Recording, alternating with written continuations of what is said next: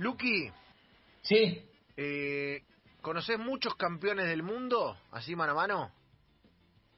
no conozco a ninguno, creo. No, eh, ¿no sos campeón del mundo de nada vos?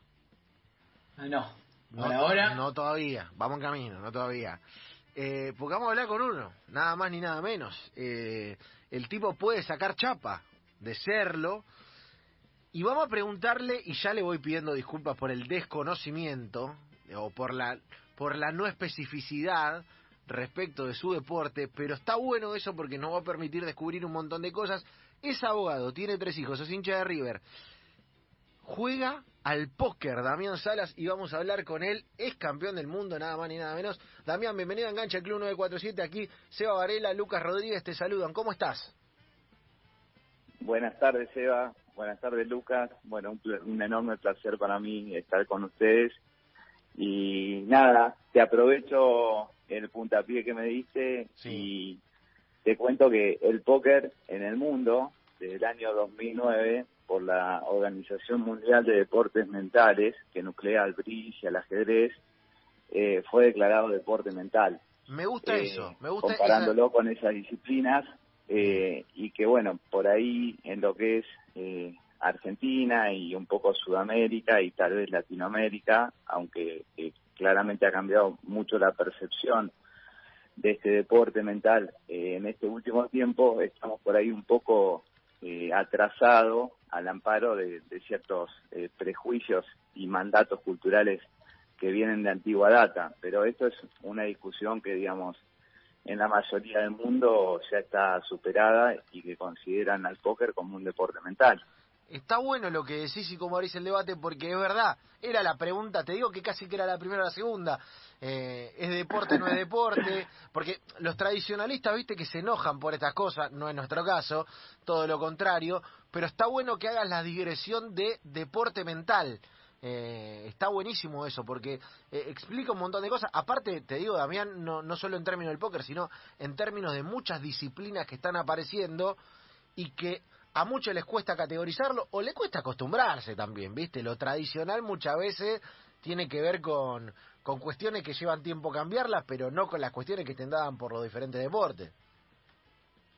Sí, sí, totalmente de acuerdo con vos. Y, o sea, claramente que no quiero comparar al póker con un deporte tradicional, con el fútbol, que amo jugar al fútbol, me encanta ver fútbol y demás, y son cosas totalmente distintas, pero claramente se puede conceptualizar dentro de lo que es un deporte mental, porque si bien, digamos, en el póker, eh, un, componente del juego es el azar, es solo un componente. Eh, vos como jugador de póker podés desarrollar muchísimas habilidades que eh, puede hacer incluso que ese componente azaroso que tiene está incito en el deporte, pero visto a un largo plazo hasta que lo puedas minimizar y si te, te pongo un punto del largo plazo del infinito lo puedas neutralizar. Claramente en el corto plazo no deja de ser un factor determinante, pero no así en el largo plazo. Claro, se entiende, se entiende, está bueno lo, la, la explicación. Eh, yo te quiero preguntar también, eh, en primer orden, quieras. ¿qué hay que tener para ser jugador de póker? Pa- digo, no, te, no, no me refiero en tenés que viajar acá o tenés que empezar por acá, sino qué característica hay que tener. Viste que uno, no sé, para, eh, para, para hacer 100 metros llano te, tenés que tener una zancada, tenés que determinar un determinado físico, o para hacer salto en alto, o para jugar al jambo como están haciendo ahora los gladiadores, a pesar de lo que hemos dicho en el arranque del programa. ¿Qué tienes que, ¿Cuál es la, la principal? Bueno, o sea, depende mucho tu vocación eh, y lo que quieras hacer eh, jugando al póker, digamos. Primer por tu lado, para la mayoría de la gente yo lo que le recomendaría que es un juego maravilloso y que se divierta, antes que nada. Ahora, si nosotros lo, lo pensamos desde el punto de vista encarado hacia el profesionalismo, está, te diría que hay varios puntos centrales, varias habilidades que uno pueda desarrollar que, que lo hagan muy, digamos, que lo hagan muy fuerte en la disciplina. Primero, y que es ABC, es una comprensión desde el punto de vista matemático y de las probabilidades del juego. Eh, el juego está dominado por las probabilidades y es importantísimo que el jugador de póker eh, las domine. Digo, uno está en una mano X y uno conjetura que la otra persona tiene una mano X, vos tenés que saber exactamente qué probabilidad de ganar tenés en esa mano porque en función de eso vos tomás tus decisiones. Eso es como, digamos, eh, el ABC, digamos, una, una, una adecuada capacitación desde el punto de vista matemático y de las probabilidades. Eso es un punto que eso es estudiarlo, simplemente, ¿no? Eh, hay del póker se ha hecho en estos últimos 10, 12 años como una carrera universitaria. Hay muchísimas escuelas de póker con distintos niveles, nivel principiante, eh, nivel medio, nivel avanzado y, y, nivel elite, que bueno, el nivel elite ya es para pocos elegidos, ¿no? O sea, hay, hay que desarrollar muchas cosas a, a un punto muy finito, por decirlo de una manera. Segundo punto, te diría que es trascendental en el póker, conceptualizar a tu adversario. Vos tenés perfiles de adversarios, es decir, vamos a ir para tratar de hacerlo sencillo a los polos, ¿no? En, en, el polo extremo, el perfil es el jugador muy conservador, ¿está? Ah, el jugador que juega solamente ah, buenas cartas, Claro, es como... eso te quería preguntar, si existe un bilardismo y un menotismo del póker. Eh, sí, podemos compararlo. Está bueno, me gusta, me gusta, me gusta. Eh, está bueno, sí. Y, y en el otro polo tenemos el perfil osado, digamos, el, perfil del maníaco, del loquito que va a todas las manos. Eh, en el medio de todos esos polos, de, esos dos polos, digamos, eh, tenemos muchísimos matices. Y uno como jugador de póker, esto central, tiene que identificar claramente dónde está encasillado el adversario para en función de eso construir una estrategia eficiente. Porque la misma situación fáctica, la misma realidad, es decir, tus mismas cartas, lo mismo que vos crees que tiene el adversario de turno, eh, las mismas fichas que tenés vos, eh, la misma presión, la misma dinámica, cambia diametralmente de acuerdo al perfil del adversario y amerita reacciones y respuestas distintas. Entonces, ahí es una de las claves, es una de las claves eh, del póker, es trascendental. Después, claramente, como en todos los deportes, eh, trabajar mucho en la mentalidad ganadora, ¿no? Eh, desarrollar una mentalidad ganadora que es muy amplio, pero es hacerse amigo de los malos momentos, aceptar el póker en, por sí mismo, por definición, es una montaña rusa, es, es una montaña de adrenalina donde a veces estamos en la cima y nos creemos Maradona y a veces estamos en el subsuelo y bueno, el tema es cómo nosotros eh, adaptamos y mostramos nuestra mejor versión fundamentalmente cuando estamos ahí en el subsuelo, ¿no? Porque cuando digo, cuando en la buena todos tiramos taquito, todos tiramos chilena, el tema es cuando está la mala, ¿no? Cuando la situación es compleja y es difícil. Bueno, ahí es donde está el trabajo de la mentalidad, ¿no? Para aceptar esos momentos, hacerse amigo de esos momentos y mostrar la mejor versión cuando estamos perdiendo 2 a 0, ¿no? no cuando estamos ganando 2 a 0. Está muy bien. Eh, Y bueno, te diría que esos son los tres pilares que el jugador de póker eh, profesional eh, tiene que trabajar. Esas tres cosas fundamentales. Para aspirar a llegar a ser, yo digo, un camaleón. Es decir, una persona que tenga la versatilidad suficiente como para adaptarse a todos los estilos y él mismo asumir todos los estilos. Por momentos mostrarse como un ultra eh, y por momentos como, mostrarse como un ultra menopistista. En el medio asumir todos los matices, ¿no? y ahí, bueno, está ahí es donde está el jugador de elite, el tipo que de una mano a otra o de media hora hacia la otra media hora y viceversa es, es, es capaz de cambiar dramáticamente su perfil y eso es lo que genera el problema en el adversario, ¿no? Sigue siendo sigue siendo importantísimo en el póker a nivel profesional el engaño, tipo, eh, a ver, como decir en el truco, el saber mentir, o ya pasa a ser algo meramente estadístico para jugar de manera profesional y en elite. ¿Me explico? O sea, uno puede jugar a engañar al otro. Eh, claramente el engaño es parte fundamental eh, del juego, porque si uno, digamos, ponemos a competir dos bots, por decirlo de una manera, y no hay engaño, y hay, hay incluso una teoría que se llama CTO, que es la teoría la teoría del juego. Es decir, que hay una manera óptima de jugar desde el punto de vista probabilístico y matemático. Pero eso se tiene claramente compatibilizar con el factor del engaño. Es decir, uno como jugador de póker al otro le vende una actuación. Uno siempre, vos estás con tus dos cartas y la otra persona tiene sus dos cartas y después hay cartas que son comunes. Cuando uno, digamos, acciona y reacciona, uno le está vendiendo al otro, le quiere eh, decirle, le quiere mandar un mensaje donde identifique tus propias cartas de una manera incorrecta. Y entonces ahí uno provoca el error.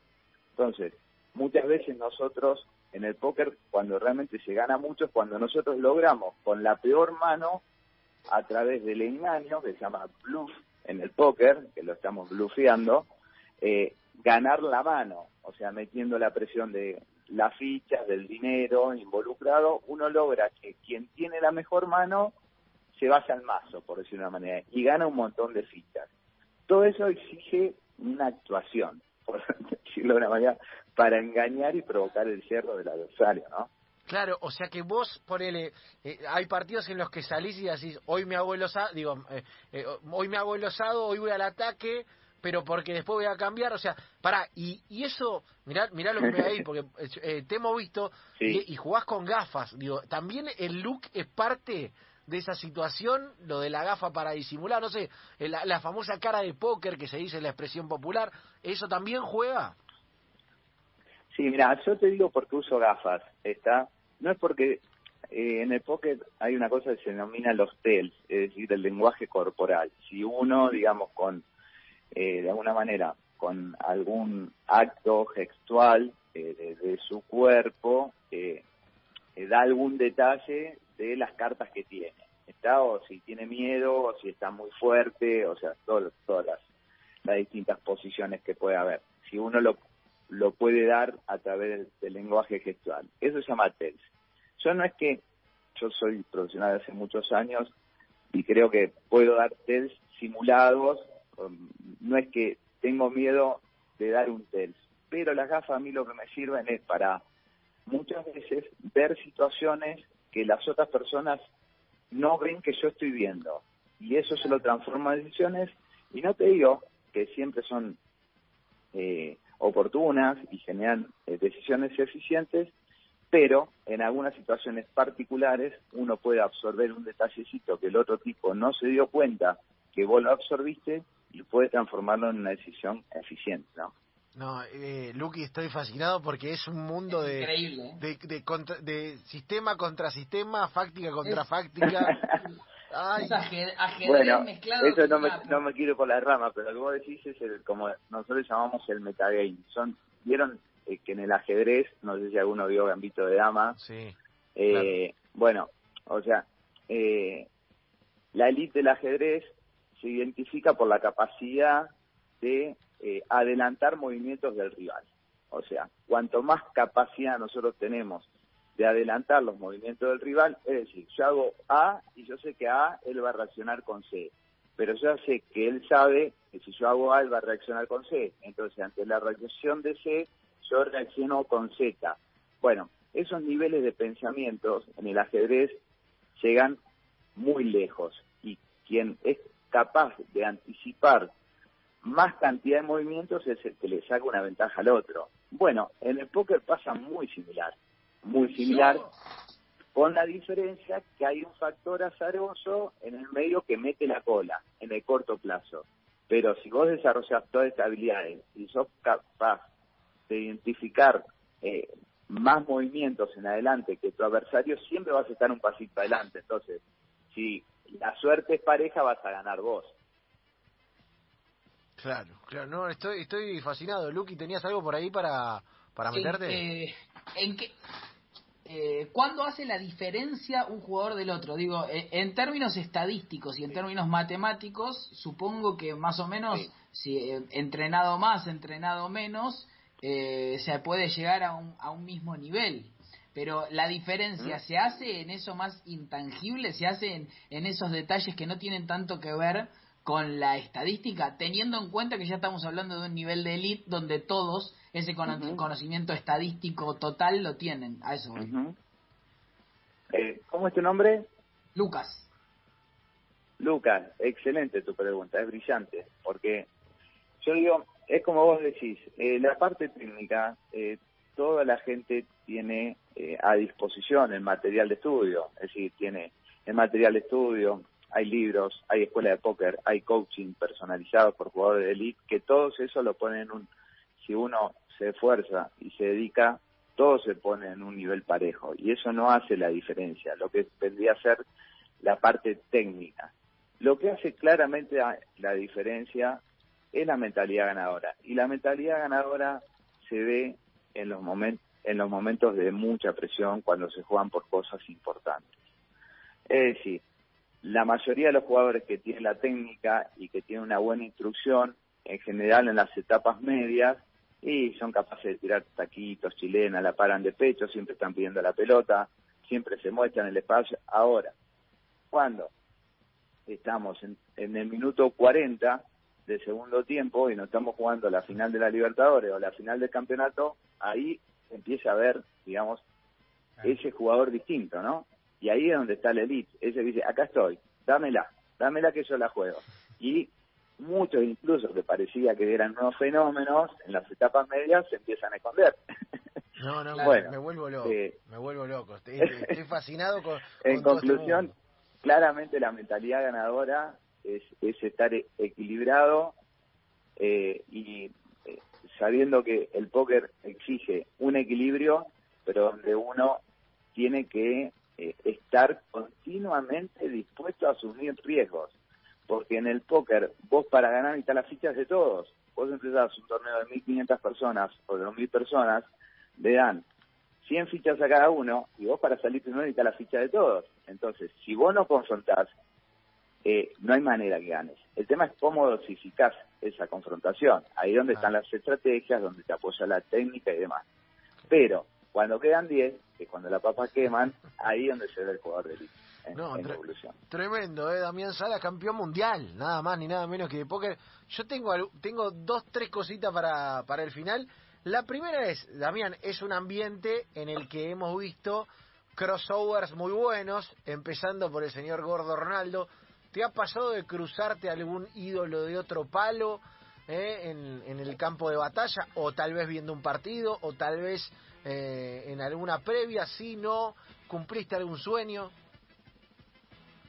Bueno, futbolista hay varios con los que he jugado. Eh, me he cruzado con Ronaldo, con, con Neymar, he jugado en Brasil, he jugado con Piqué en Barcelona, recuerdo. Bueno, acá en lo que es Argentina, eh, recuerdo haber compartido una mesa con, eh, no en Argentina, pero en el circuito sudamericano, digamos, con Chatru, eh, después con Zabaleta, recuerdo una vez haberlo visto a Gaudio, bueno, después tengo el Coco Silly, por decirte una cosa, del ambiente, le encanta, ama el póker, y bueno, con él tengo, no tengo una amistad, pero tengo un, conocimiento de, mucho cariño mutuo también, bueno, hay, hay varios, es, es, un juego eh, súper apasionante y que lo que tenemos que saber es que si bien la plata está involucrada en el juego, eh, uno se junta con los amigos y pone 100 pesos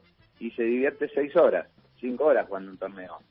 Y es un juego que lo puede jugar, eh, las reglas son muy sencillas, pero la multiplicidad de detalles hace que yo te puedo decir que hace 15 años que, juego y mucho tiempo a un nivel profesional y elite y todos los días le estoy descubriendo algo y eso lo hace maravilloso. Me vuelvo loco, me vuelvo loco. Eh, Lucky, ¿decías? No, si lo conoce a Papo, el, el streamer y chico que hace freestyle, que también juega. Sí, sí, lo conozco a Papo, es, es el caso de Coco Sigle, es una persona con la que tengo un gran afecto y gran respeto mutuo, hemos compartido cenas, charlas. Bueno, de hecho, cuando yo salí eh, campeón mundial, mi, mi, hijo, que son fanáticos de Papo, me mostraron un post que hizo él sobre mí. Eh, así que, y bueno, aprovecho la oportunidad para, para agradecérselo muy sinceramente porque se, se expresó con, con mucho respeto y cariño, ¿no? Eh, Estamos charlando con Damián Salas, campeón mundial de póker. Yo tengo dos cositas para terminar. La primera es, me hablaste gordo Ronaldo y Neymar. ¿Se juega con, te, te cruzas uno de esos? ¿Hay tiempo choluleo o el deporte, la seriedad y la matriz competitiva hacen que vos bajes la persiana. No, no, hay tiempo. Yo creo que, o sea, los pingos se ven en la cancha. Entonces, fuera, igual le pido una foto, o sea, no dejan de ser ídolos y lo reconozco de esa manera. Ahora, cuando me dan las cartas, yo voy a mostrar mi mejor versión. lo muerde, lo muerde, Damián lo muerde, me Voy a tratar de pelarlo. lo, muerde, pará, Damián, porque ahí me voy a la, a la, última que te quería hacer. ¿Reconoces esa capacidad de, no te digo de, engaño, viste, para, para la vida cotidiana suena, suena raro, pero de, engaño o de anticipo en, en otras cuestiones de tu vida? Si vas manejando y decís, ojo que este puede venir para acá, ojo que si le pongo la luz de giro antes, o, es solamente en, la, en, la, en el terreno del póker? No, no, sí, sí. La verdad que sí, la reconozco desde, muy chico. Es como un don natural que me ha dado la vida. Un tipo que te anticipa, te anticipa todo. No, ojo que si compras entraña para asado va a venir cosito que le gusta el chorizo. Eh, te, arma todo, ¿viste? Te arma todo el cuadro, te arma todo el cuadro. O por ahí, o por ahí te pone adelante, ¿viste? Un pedazo medio feo para que creas que el asado viene mal, pero después saca el que tenía atrás. Me encanta, me vuelve loco el mundo del póker. Y claramente reconozco que eso puede ser más problema que, que mérito. Me encanta. Damián Sala, campeón mundial, un fenómeno total. Damián, te queremos agradecer por este rato en enganche. La verdad, aprendimos un montón ¿eh? y además eh, eh este, tipo de notas abren, viste, abren como puertas, como gente que va a escuchar y decir, che, ojo que este mundillo está bueno ¿eh? y felicitaciones por el campeonato, hermano, y nada, a seguir dándole para adelante. Bueno, el agradecido soy yo, la verdad, por el enfoque que le dieron la nota y, por, lo respetuoso de ustedes y por, la cordialidad con la que me trataron. Así que estoy a disposición cuando quieren. Dale, si, si, si vamos para ese lado, obviamente te vamos a pedir un consejo, Damián. Abrazo grande, hermano. Dale. otro, otro para ustedes, gracias.